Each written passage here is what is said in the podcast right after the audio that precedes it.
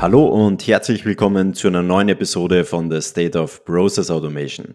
Mein Name ist Christoph Bacher und es freut mich, dass du heute wieder mit dabei bist. Mein heutiger Gast ist Chief Digital Officer bei der CKV-Gruppe und das heutige Thema Innovation versus Tradition, wie man beides im Familienunternehmen integriert. Hallo und herzlich willkommen, Katharina Knobloch. Hallo Christoph, hallo, danke, dass ich heute dabei sein darf. Ich kenne deinen Podcast schon ganz gut, interessiert mich sehr, habe einige Episoden bereits gehört und freue mich einfach auf die nächsten Minuten, um einige Insights über Digitalisierung im Familienunternehmen scheren zu dürfen. Bevor wir in das heutige Gespräch starten und du das erste Mal hier mit dabei bist oder bereits viele Learnings aus den letzten Gesprächen mitnehmen konntest, dann habe ich eine kleine Bitte an dich. Nimm dir eine Sekunde Zeit und klicke auf den Folgen-Button, denn so gehst du sicher, dass du auch zukünftig keine weitere Folge verpassen wirst. Und es würde mir extrem viel bedeuten, wenn du diese Folge oder den Podcast mit einer Kollegin oder einem Kollegen teilst. Denn so sorgst du dafür, dass noch mehr Personen von diesem Wissen profitieren und wir weiterhin viele spannende Formate für dich auf die Beine stellen können. Und nun zum heutigen Gespräch. Katharina, es freut mich sehr, dass du dir ein paar Minuten Zeit genommen hast. Und bevor wir gleich über dieses sehr spannende Thema sprechen und auch gleich in die Tiefe gehen, ob das sich vielleicht ein bisschen widerspricht oder ob es vielleicht besser geht, wenn man ein Familienunternehmen ist. Darüber sprechen wir gleich, aber bevor wir darüber sprechen, ich habe jetzt erwähnt, du bist Chief Digital Officer bei der CKV-Gruppe. Erklär gerne mal. Erstens, was machst du da überhaupt konkret und was ist überhaupt oder was steckt hinter der CKV-Gruppe? Ja, sehr gerne. Also ich bin, wie gesagt, CDO, Chief Digital Officer im Familienunternehmen der CKV-Gruppe, kümmere mich seit circa dreieinhalb Jahren um die digitalen Prozesse im Familienunternehmen, welches von meinem Vater vor etwa 40 Jahren gegründet wurde. Hinter der CKV-Gruppe steckt eben die SIWAF Bewachungsdienst GmbH und die Hellrhein Reinigungsdienst GmbH. Wir sind also ein Sicherheits- und Reinigungsdienstleistungsunternehmen im B2B-Bereich. Dieses Sicherheits- und Reinigungsdienstleistungsunternehmen umfasst mehrere Branchen. Wir sind da also bei verschiedensten Kunden im Einsatz, von Einkaufszentren über Museen, aber auch über Institutionen der öffentlichen Hand und verschiedensten Büros. In ganz Österreich muss man sagen, wir haben 4000 Mitarbeiter und ja, sind eben seit 40 Jahren da bei unseren Kunden im Einsatz und ich habe vor, eines Tages das Unternehmen auch zu übernehmen und wir sehen, wie alles läuft. Ich bin jetzt erst einmal im Bereich der Digitalisierung tätig, weil ich das Gefühl habe, dass ich für die Zukunft des Unternehmens einen Impact haben kann. Es braucht einfach einen digitalen Wandel. Ich durfte da meine eigene Abteilung aufbauen und meine eigenen Projekte treiben. Und das macht sehr viel Spaß. Sehr, sehr spannend, Katharina. Und natürlich auch spannend, dass du uns heute da mal einen Einblick gibst. Und was ja eigentlich doppelt spannend ist, ist das Thema, ihr seid ein Familienunternehmen und ihr seid eigentlich auch in einer sehr traditionellen Branche unterwegs. Jetzt wäre für mich natürlich mal spannend, wie steht denn so ein traditionelles Familienunternehmen generell zur Digitalisierung?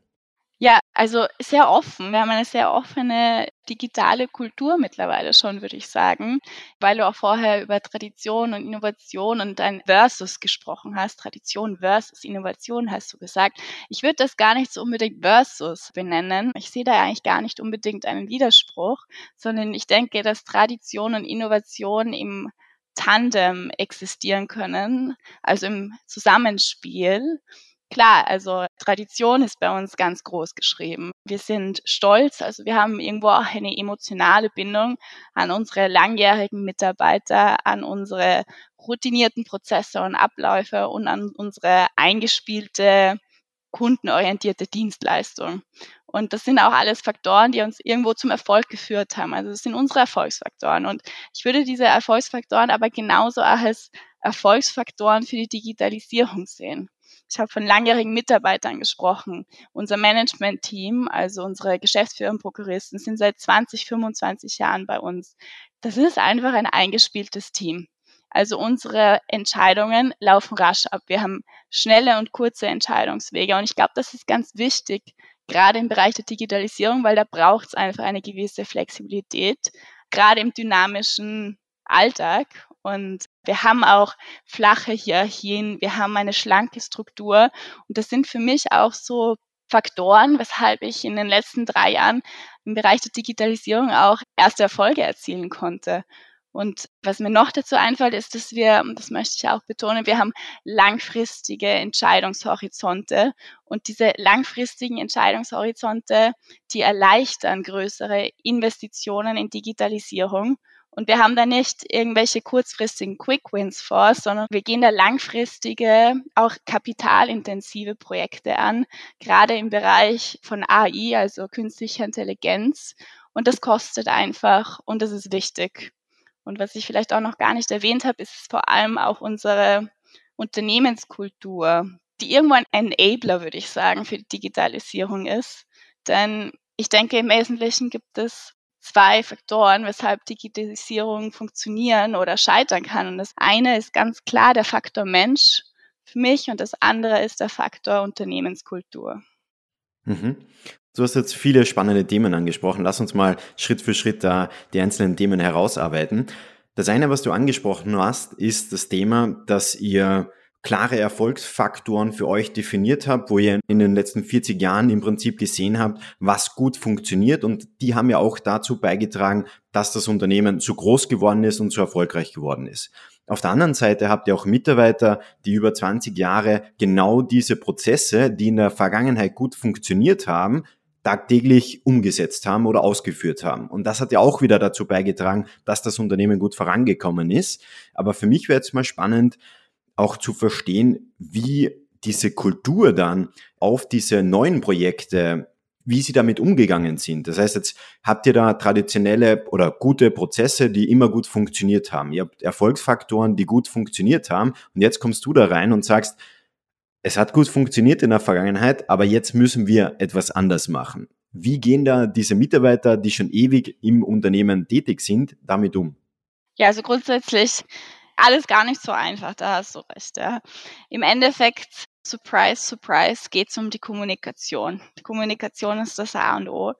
Da geht es um Veränderung, da geht es um Change Management, da geht es darum, eine Akzeptanz zu schaffen und auch irgendwo ein Mindset zu schaffen, ein digitalisierungsförderndes Mindset. Und es ist natürlich gar nicht so einfach. Es ist ein emotionales Thema, aber ich würde auch meinen, dass es für mich ein emotionales Thema ist.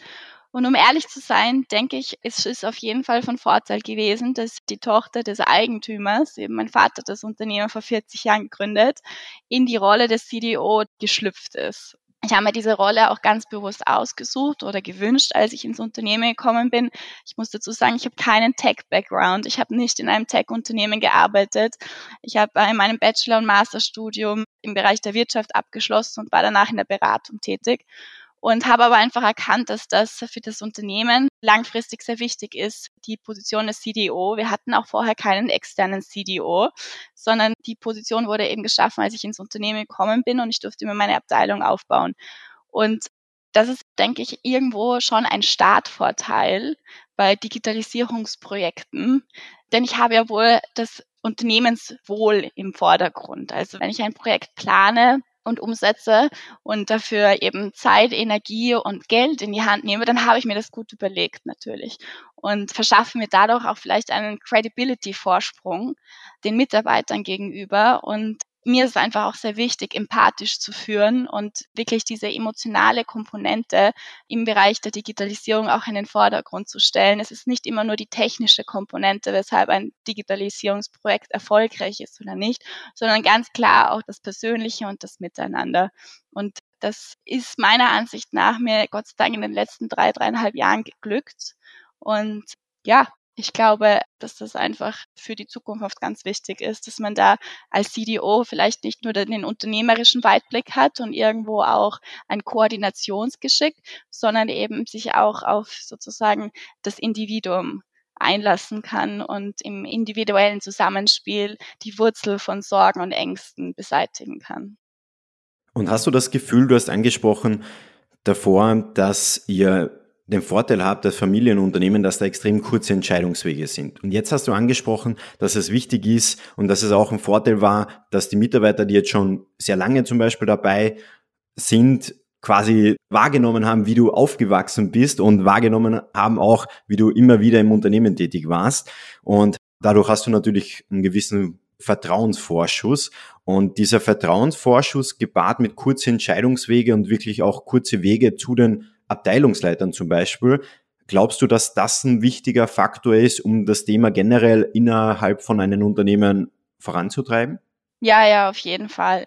Also das glaube ich schon. Es ist aber auch ganz ehrlich eben unsere Kultur und unsere Arbeitsweise, die so förderlich war für die Digitalisierung in den letzten drei Jahren, also grundsätzlich, um ein Beispiel vielleicht anzuführen, wir haben jetzt keine exzessive Meetingkultur. Also ich habe jetzt nicht jeden Tag Back-to-Back-Meetings, sondern bei uns greift man auch einfach mal zum Telefonhörer. Das habe ich auch gerade von den sehr langjährigen Mitarbeitern übernommen. Also ich bin ja davor in der Beratung und bin da auch in Back-to-Back-Meetings gesessen und als ich ins Unternehmen gekommen bin, hat man mich einfach angerufen. Und das finde ich ist einfach ein zeitlicher Effizienzgewinn im täglichen Projektalltag, den ich nicht mehr missen möchte. Das heißt, ich habe auch was gelernt. Es ist sozusagen auch reverse gegangen, mehr oder weniger, dass ich mir von den langjährigen Mitarbeitern was abgeschaut habe. Und ja, vielleicht hören das die Zoom-Liebhaber und Videofetischisten ungerne, aber ich finde wirklich, es ist ein wirklicher Effizienzgewinn, wenn man einfach zum Telefonhörer greift. Und ich weiß eigentlich nicht, warum das in meiner Generation gefühlt nicht mehr in ist, einfach mal zu telefonieren. Aber das ist bei uns einfach so im Arbeitsalltag angekommen, dass wir uns einfach anrufen und nicht ein Meeting in zwei Wochen ansetzen mit x Personen und vielleicht gar nicht einer klaren Agenda, sondern einfach, wenn es um eine Key-Information geht, die uns in dieser digitalen Journey voranbringt, dann rufen wir uns einfach an und warten dann nicht auf ein Meeting in zwei Wochen, was dann eine halbe Stunde, Stunde dauert. Natürlich verwendet man dann nämlich auch die halbe Stunde, Stunde, wo man einfach vielleicht das innerhalb von zwei Minuten per Call schon zwei Wochen früher hätte klären können, ja. Also so gesehen, es ist ein Austausch zwischen langjährigen Mitarbeitern und mir und ich bin da auch sehr offen dafür, wenn Ideen eben bottom-up kommen oder Prozesse und Abläufe eben eingespielt sind, dann na klar, übernehme ich die auch, wenn die gut funktionieren. Das heißt, die Kultur würdest du so beschreiben, dass es so ein Zusammenspiel ist von, es ist ein extrem starkes Vertrauen innerhalb der einzelnen Abteilungen vorhanden, zu dir natürlich auch oder generell zum C-Level vorhanden und auf der anderen Seite weiß man, wenn es Herausforderungen gibt oder wenn man Prozesse vielleicht verbessern könnte, dass das einfach direkt bei einen Telefonat zum Beispiel oder kurze Wege vielleicht am Gang oder ähnliches angesprochen wird. Und wenn es sich vernünftig anhört, nimmt man diese Idee auf und setzt sie vielleicht zukünftig sogar um. Ist es so richtig? Ja, ja, das würde ich ganz klar so sehen. Also grundsätzlich habe ich auch wirklich große Pläne, ja, und das wissen auch die meisten und ich fühle mich da auch sehr unterstützt. Ich möchte als CKV-Gruppe, als Innovationsführerin unserer Branche werden oder sein und ja, habe da viel vor. Unsere Strategien sind auch im Bereich der Digitalisierung langfristig und nachhaltig ausgelegt. Und ich freue mich, dass es wirklich bei der Belegschaft auch so gut ankommt. Gerade auch, ich habe vorher vielleicht schon kurz erwähnt, dass wir eben langfristige Projekte anstreben und nicht Quick Wins im Bereich von Artificial Intelligence, also künstliche Intelligenz. Und da verlange ich auch von unseren bestehenden Mitarbeitern einiges ab. Das ist mir auch ganz bewusst. Und ich habe echt das Gefühl, durch so ein, zwei Leuchtturmprojekte, vielleicht darf ich die so nennen, im Bereich der Buchhaltung und der Finanz zum Thema künstliche Intelligenz und AI, haben wir da echt in der letzten Zeit coole, coole Erfolge erzielt bereits. Erzähl mal, Katharina, was habt ihr da konkret umgesetzt? Okay, also was haben wir konkret umgesetzt? Grundsätzlich habe ich einfach das Bedürfnis gehabt, mir verschiedene Abteilungen anzuschauen. Ich war da auch wirklich in medias res, also ich habe mich da in die Abteilungen selbst hineingesetzt, in die Buchhaltung und habe einfach mal Rechnungen manuell abgetippt einige Tage, ja, um zu verstehen, was braucht es eigentlich. Und ganz klar, eine Software kann innerhalb von Sekunden diese manuellen Aufgaben erledigen. Das muss nicht eine Mitarbeiterin tun. Die kann sich auf wirklich interessantere Aufgaben fokussieren. Das ist vielleicht auch eine Möglichkeit, den Fachkräftemangel heutzutage zu begegnen, dass man sich eben auf Softwaren verlässt, die eben eine gewisse Automatisierung mit sich bringen. Und wir haben dann eben diese Rechnungen begonnen, mit dieser Software automatisiert auszulesen. Diese Software beinhaltet eben eine Art der künstlichen Intelligenz. Es ist ein lernendes System, also sie wird auch mit der Zeit immer besser und besser. Und ja, diese Software muss einfach erkennen, nicht jede Rechnung ist gleich aufgebaut. Es gibt einen Brutto-Netto-Betrag, Lieferantennamen, der immer woanders steht. Und diese Software kann diese Daten auslesen, wodurch sich die Mitarbeiter nur noch auf kontrollierende Tätigkeiten konzentrieren können oder eben qualifiziertere Aufgaben und das ganze manuelle, diese alltäglichen, repetitiven Aufgaben eben an die Software auslagern können. Und da bin ich auch ganz happy, weil wir haben echt High Potentials im Unternehmen, wo es echt schade ist, dass die sich auf solche Aufgaben zu einem Großteil ihrer Arbeit konzentriert haben. Und ich glaube, das ist den Mitarbeitern auch dann bewusst geworden. Also ich habe da echt das Gefühl, dass sie sich darüber gefreut haben sogar, dass ich die jetzt mit dieser Software entlastet habe, sodass andere Abteilungen auf mich zugekommen sind, auch vom Vertrieb und von der HR und gemeint haben, ja, ist eigentlich cool, ich soll mir das auch mal bei Ihnen anschauen, weshalb ich dann wieder in die Abteilung Schnuppern gekommen bin und mir ein paar Tage wirklich hands-on angeschaut habe, wie die Prozesse funktionieren und wie die Software am besten dort sozusagen eingesetzt werden kann. Das heißt, so ganz kurz zusammengefasst, ihr habt mit einer Abteilung angefangen, du hast dich da reingesetzt, um die Prozesse, die aktuell vorhanden sind, die genau zu verstehen, da die Herausforderungen auch zu analysieren, um im nächsten Schritt die aktuellen Prozesse zu hinterfragen. Und dann habt ihr auch diese Quick Wins gehabt, dass man sagt, oh die Mitarbeiter merken wirklich, dass da täglich vielleicht ein bisschen weniger Arbeit auf der To-Do-Liste ist. Und dadurch hat man dann innerhalb wir sind wieder beim Thema Kultur angekommen. Man spricht in euren Unternehmen über Erfolge, die in den letzten Wochen zum Beispiel passiert sind. Und über diese Erfolge, wenn man darüber spricht, sind die anderen Mitarbeiter wieder motiviert worden, auch einfach Dinge zu hinterfragen und nicht einfach so hinzunehmen, wie es in den letzten Jahren waren. Ist das so richtig? Ja, stimmt. Genau. Und da wir jetzt auch ganz langsam zum Ende kommen, wäre natürlich für mich mal spannend. Du hast jetzt schon das eine Projekt angesprochen, aber das war ja nicht das einzige, was so in den letzten Wochen oder letzten Monaten passiert ist, sondern es ist ja extrem viel passiert. Deswegen erzähl gerne mal, was waren denn deine zwei, drei oder auch gerne mehr größten Learnings aus den letzten Monaten? Ja, also das ist natürlich eine wirklich spannende Frage und ich bin auch froh, dass du mir die stellst, weil dann bin ich wieder angehalten, auch irgendwo zu reflektieren. Und ich finde das immer ganz wichtig zwischendurch. Als erstes fällt mir ein, also gerade, dass man vielleicht nicht zu sehr im Detail plant.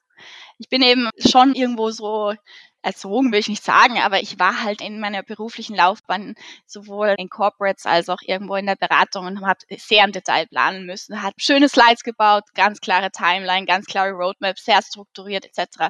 Dann bin ich da ins Familienunternehmen gekommen, wollte das auch erst einmal so machen und habe es auch erst einmal so gemacht und muss aber sagen, im Bereich der Digitalisierung hält das einen vielleicht auch auf und es nimmt einem die notwendige Flexibilität, weil gerade wenn man auf dieser digitalen Journey ist, also von der Ideenfindung bis zur Umsetzung, passieren einem on the way so viele unvorhersehbare Events, die kann man gar nicht vorher planen und auf irgendwelchen Slides festhalten, sondern man muss dann eben schauen, dass man möglichst agil und eben dynamisch reagiert. Und wenn man zu sehr fixiert ist auf seinen vorhergenommenen Plan, schafft einem das mehr oder weniger nur Probleme und nimmt einem die Flexibilität und Dynamik. Und natürlich kann ich das jetzt auch sagen, weil ich mehr Erfahrungen habe. Am Anfang traut man sich das wahrscheinlich nicht und hält eben an konkreten Plänen und Timelines und Roadmaps und whatever fest. Und jetzt mit der Erfahrung traue ich mich auch weniger geplant und strukturiert an die Sache heranzugehen und muss auch sagen, es funktioniert. Ja. Das ist jetzt gekommen mit der Zeit und darauf bin ich auch irgendwo stolz, aber das kann ich eigentlich nur mitgeben, dass man vielleicht nicht immer alles ewig durchdenkt, bis man startet, sondern einfach mal startet, hands-on und sich auf die Journey einlässt. Und das andere, und das ist jetzt wahrscheinlich auch keine Überraschung, ist eben ganz klar, mein Learning ist Kommunikation verbessern. Es ist nicht so einfach, klar, transparent und einfach zu kommunizieren. Ich schaue auch, dass ich jetzt manche Dinge einfach drei, vier, fünf Mal wiederhole, bis es wirklich beim letzten auch ankommt und zwar richtig ankommt. Das ist ja die Herausforderung. Und habe auch gelernt, dass man in der Kommunikation irgendwo unterscheiden muss. Also einerseits würde ich sagen, gibt es die oberflächliche Form der Kommunikation, wo es darum geht, Informationen herauszutragen. Und dann geht es um eine andere Form der Kommunikation. Das ist wahrscheinlich die wichtigere. Und zwar die Kommunikation auf einer tieferen Ebene, eben den Mitarbeiter abzuholen und zu verstehen, wo sind eben die Sorgen und Ängste und was bedeutet diese Digitalisierungsinitiative für den einzelnen Mitarbeiter und eben auf dieser tieferen Ebene mit dem Mitarbeiter ja, zu sprechen. Das ist gar nicht so einfach. Man muss sich natürlich auf jedes Individuum einlassen und mit der Zeit einen Draht aufbauen, ja. Katharina, das ist ein perfekter Schluss. Ich sage herzlichen Dank für das sehr spannende Gespräch. Alles Gute. Ciao. Danke. Ciao. Das war wieder eine Folge von The State of Process Automation. Schön, dass du wieder mit dabei warst und es ist wirklich unglaublich, wie schnell die Community rund um State of Process Automation aktuell wächst. Mittlerweile sind es mehr als 2000 Personen, die hier regelmäßig zuhören und deshalb möchte ich diesen Moment kurz nutzen, um einfach mal Danke zu sagen. Danke, dass du dir diese Folge angehört hast. Danke, dass du vielleicht schon länger mit dabei bist.